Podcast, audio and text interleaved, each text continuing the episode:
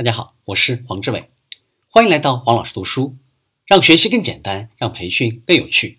我们继续分享正向领导，如何积极传递消极意见，培养良好的人际关系。积极的人际关系不是偶然发生的，而是建立在积极的实践之上。积极关系促进了人们之间的合作，从而将阻碍成功和高效的因素最小化。这些阻碍因素就是冲突、分歧、混乱。含糊、愤怒、无效竞争和个人攻击等等。当积极关系成为劳动力的一大特征时，员工们就会更加忠诚和致力于自己的工作和组织的利益。消极沟通的消极作用：当人们不遵守支持性沟通原则时，就会出现人际关系的两大主要障碍：防备心理和矛盾心理。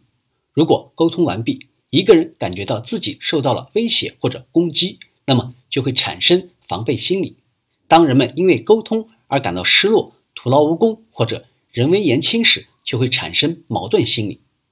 支持性沟通的特征：积极的人际关系在组织中具有实用性和使用价值。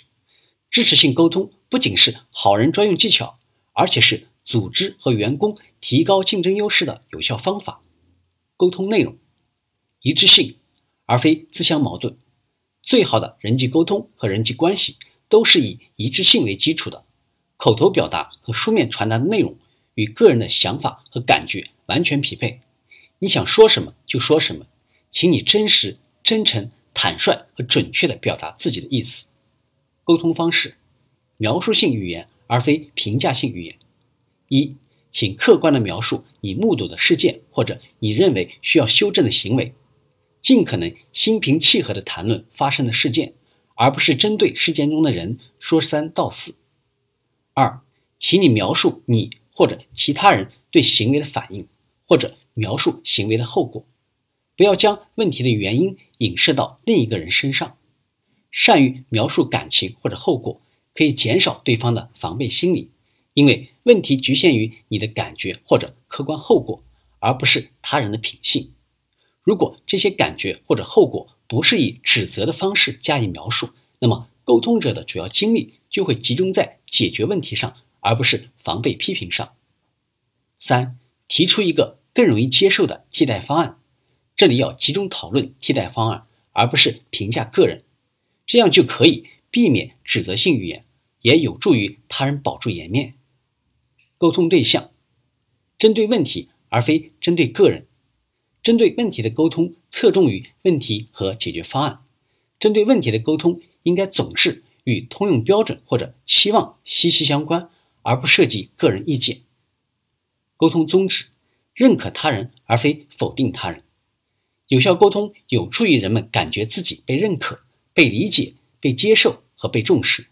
这种沟通有四大特征：尊重他人、灵活沟通、双向沟通、双方达成共识。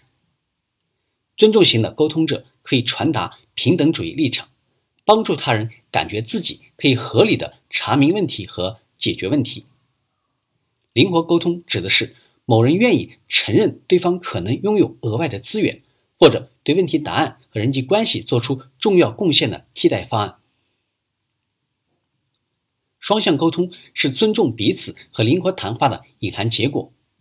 增强双向沟通的一个经验法则是。一个人一次说话不要超过三四句，要给另一个人接话的机会。当沟通者努力弄清楚如何达成共识或者共同承诺时，就形成了有效沟通。沟通者应该铭记我们要对什么达成共识。支持性沟通的八大关键词：一致性、描述性语言、问题焦点、尊重他人、勇于提问、达成共识。善用积极词汇，双向沟通。今天的分享就是这样，请关注我们的微信号“黄老师读书”，每周您都将收到黄老师读书的文字版本以及其他精彩内容，让您花更少的时间收获更大的价值。谢谢。